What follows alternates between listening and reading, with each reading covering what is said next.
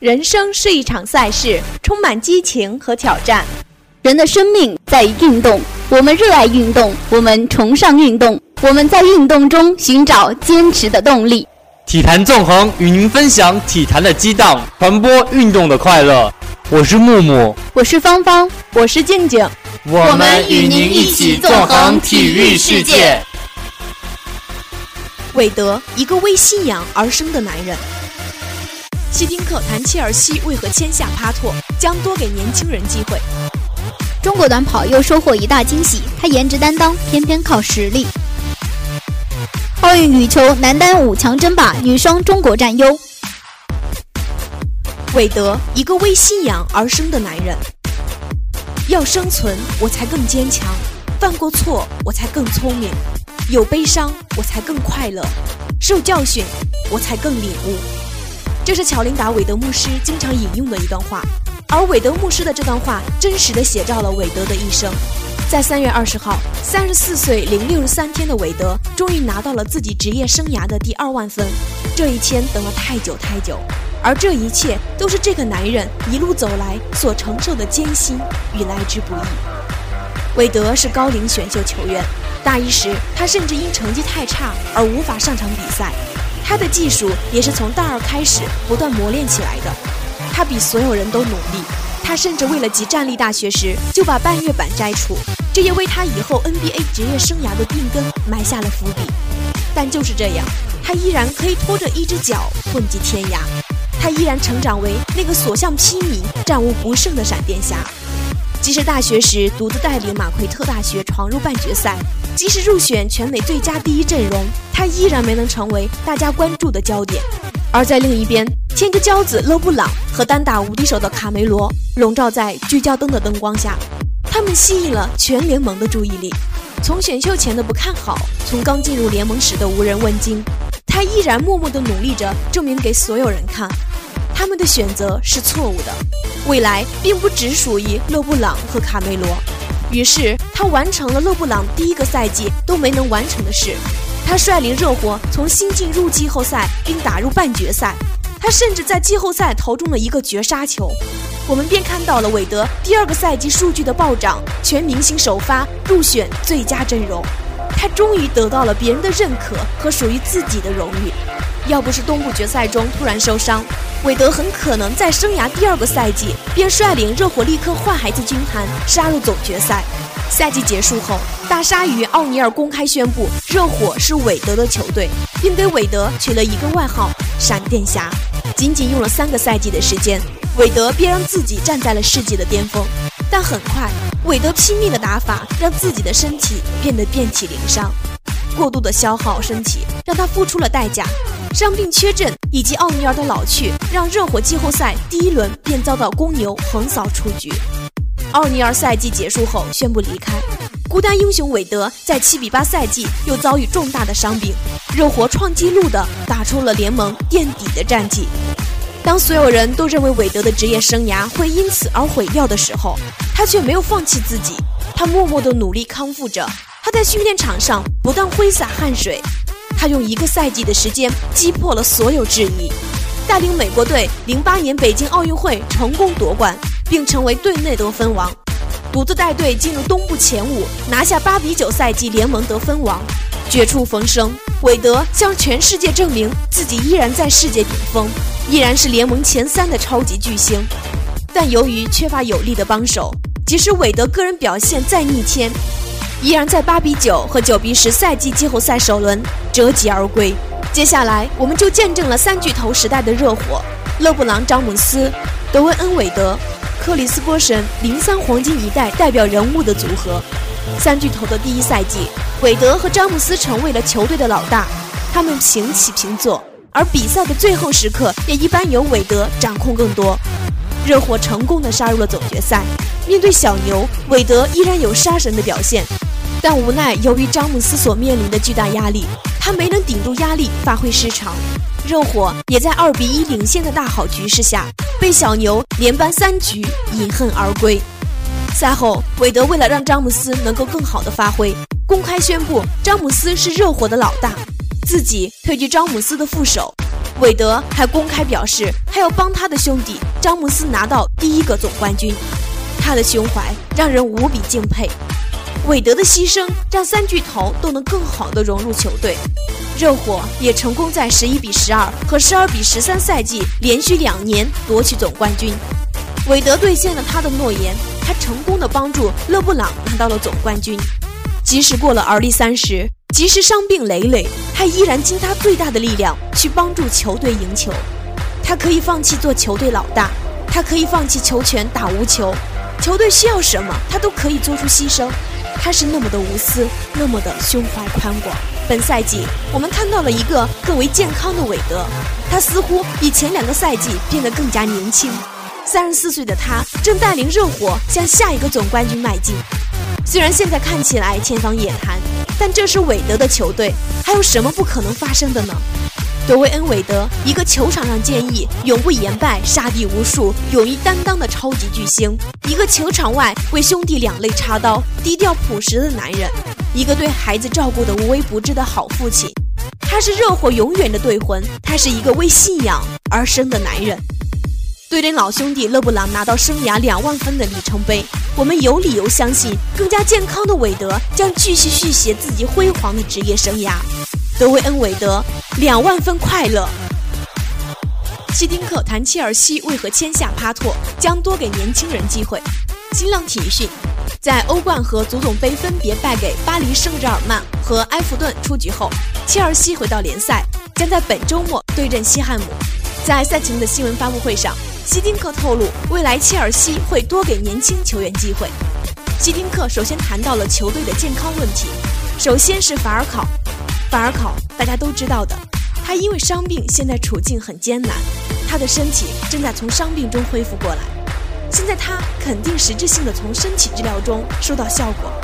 他一直这么做，他一直这么做，过去十天都在和一线队训练。我们会看看国际比赛日后他是不是完全恢复了。我们必须等等，看看在更高强度训练中他的表现。接着，希丁克谈到了为什么切尔西要在一月份签下帕托。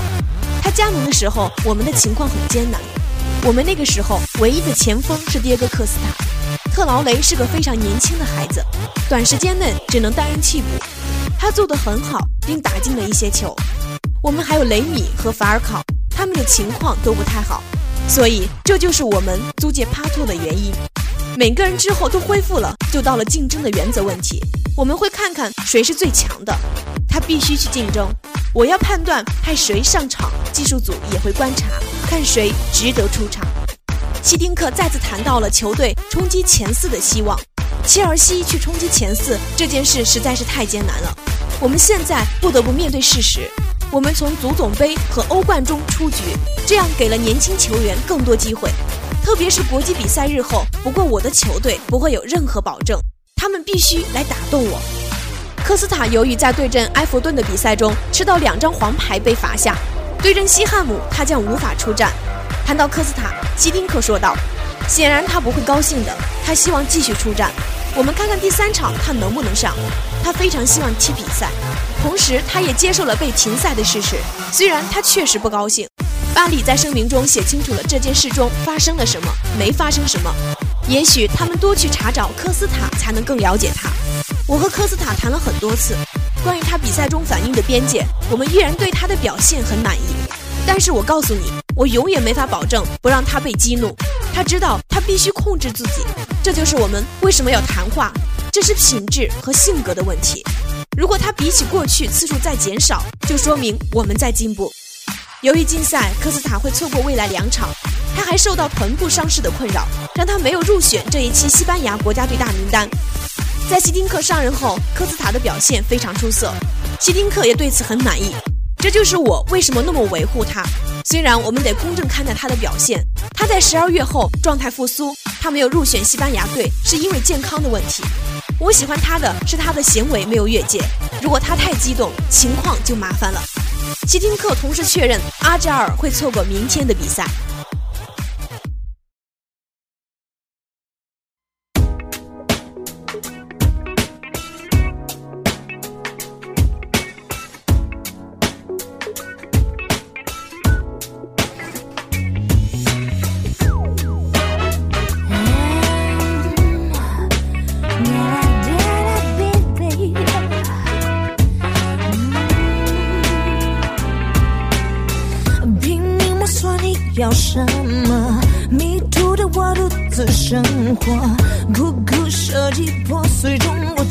幸福留下的承诺。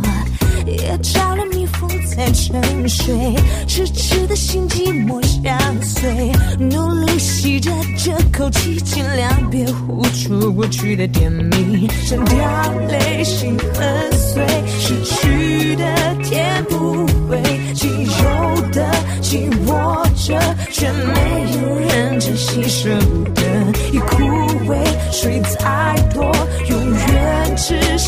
是负累，可现。在心却最伤谁？我也没差，无力挣扎，人呐喊变成沙哑，再认真，再诚恳，更现实，我愚蠢，其实没差，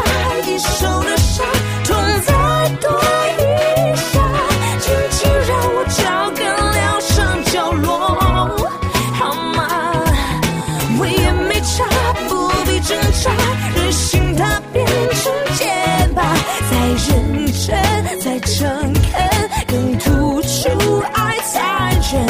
其实没差，一手的伤，痛再多一下，轻轻让我找个疗伤角落，就会好很多。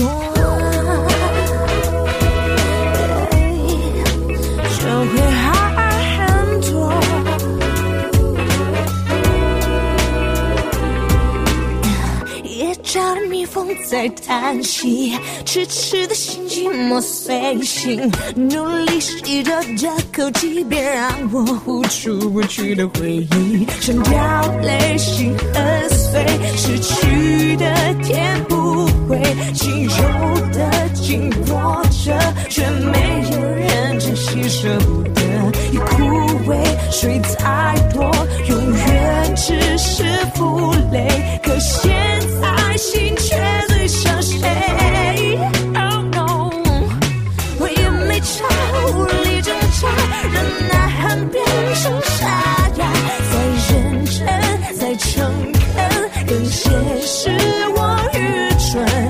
蠢，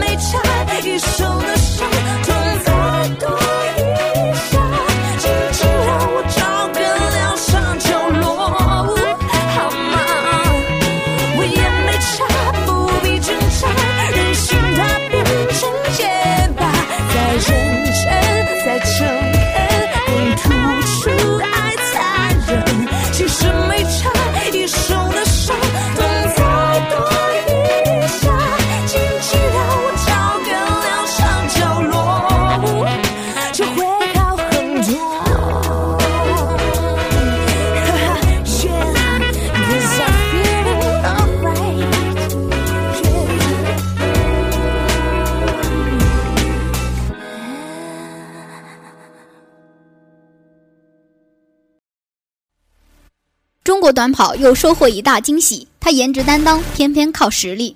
新浪体育讯：苏炳添无疑是中国田径目前短跑领域当仁不让的标志性人物，但在美国波特兰，比他小四岁的浙江小鲜肉谢震业又给我们带来了惊喜。六秒五三，谢震业跑出了个人六十米的最佳成绩，获得室内世锦赛第四名，评了中国短跑选手在该赛事中的最好成绩。帅气的谢震业未来潜力巨大，有望成为新一代田径偶像。提到谢震业的名字，熟悉田径的人可能都知道他是中国四乘一百米的接力选手。去年在鸟巢举行的田径世锦赛，中国男子接力队勇夺四乘一百米接力的银牌，让世界震惊。而这一骄人战绩的创造者中，就包括了当时二十二岁的谢震业。来自浙江绍兴的谢震业，其实主项是两百米。早在二零一零年，十七岁的他就曾以二十一秒二二的成绩夺得青奥会冠军，从此崭露头角。此后，谢震业在国内青年组两百米领域战绩不俗，破纪录拿金牌也是习以为常。二零一二年伦敦奥运会，当时十九岁的谢震业在男子两百米预赛中跑出了二十秒九六的成绩，排名小组第六，无缘出线。尽管首次奥运之旅以失败告终，但年轻的谢震业感受到了奥运会大赛的氛围，积累了经验。如今，男子两百米，谢震业在国内数一数二。他目前还保持着室内和室外两项两百米的全国纪录。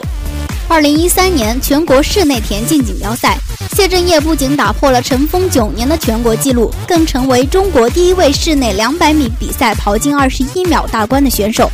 二零一四年全国田径锦标赛，谢震业二十秒四四打破了张培萌保持的男子室外两百米的全国纪录。在主项两百米之外，谢震业还成为男子接力队的重要成员。爆发力突出的谢震业在接力项目上品尝到了成年组金牌的滋味。二零一四年仁川亚运会，谢震业携手苏炳添、张培萌、陈时伟，以三十七秒九九的成绩夺冠，并打破了亚洲纪录。二零一五年八月的北京田径世锦赛，谢震业又与苏炳添、张培萌、莫有雪创历史摘银。这回他的名字被大家熟知。里约奥运年，谢震业在美国波特兰又给我们带来了意外惊喜。男子六十米，苏炳添更被大家所关注。但在预赛中，连谢震业本人都没有想到，他不仅跑出了六秒五五的个人最佳，还以预赛第二名的身份晋级半决赛。半决赛，谢震业放松心态，再次跑出了六秒五五。更令人兴奋的是，他携手苏炳添一起进入了决赛。如果说苏炳添进入决赛是意料之中的事，那谢震业挺进决赛绝对是意料之外。他也成为第二个闯进决赛的中国短跑选手。决赛中，谢震业凭借良好的冲刺技术再次实现突破，跑出了六秒五三的个人最佳成绩。尽管无缘奖牌，有些遗憾，但第四名也平了苏炳添在该项目中创造的第四名的最好战绩。苏炳添六秒五四，排名第五。谢震业的名次超过苏炳添，对于他本人来说，收获更大的是自信，同时也是中国田径本次比赛的又一大收获。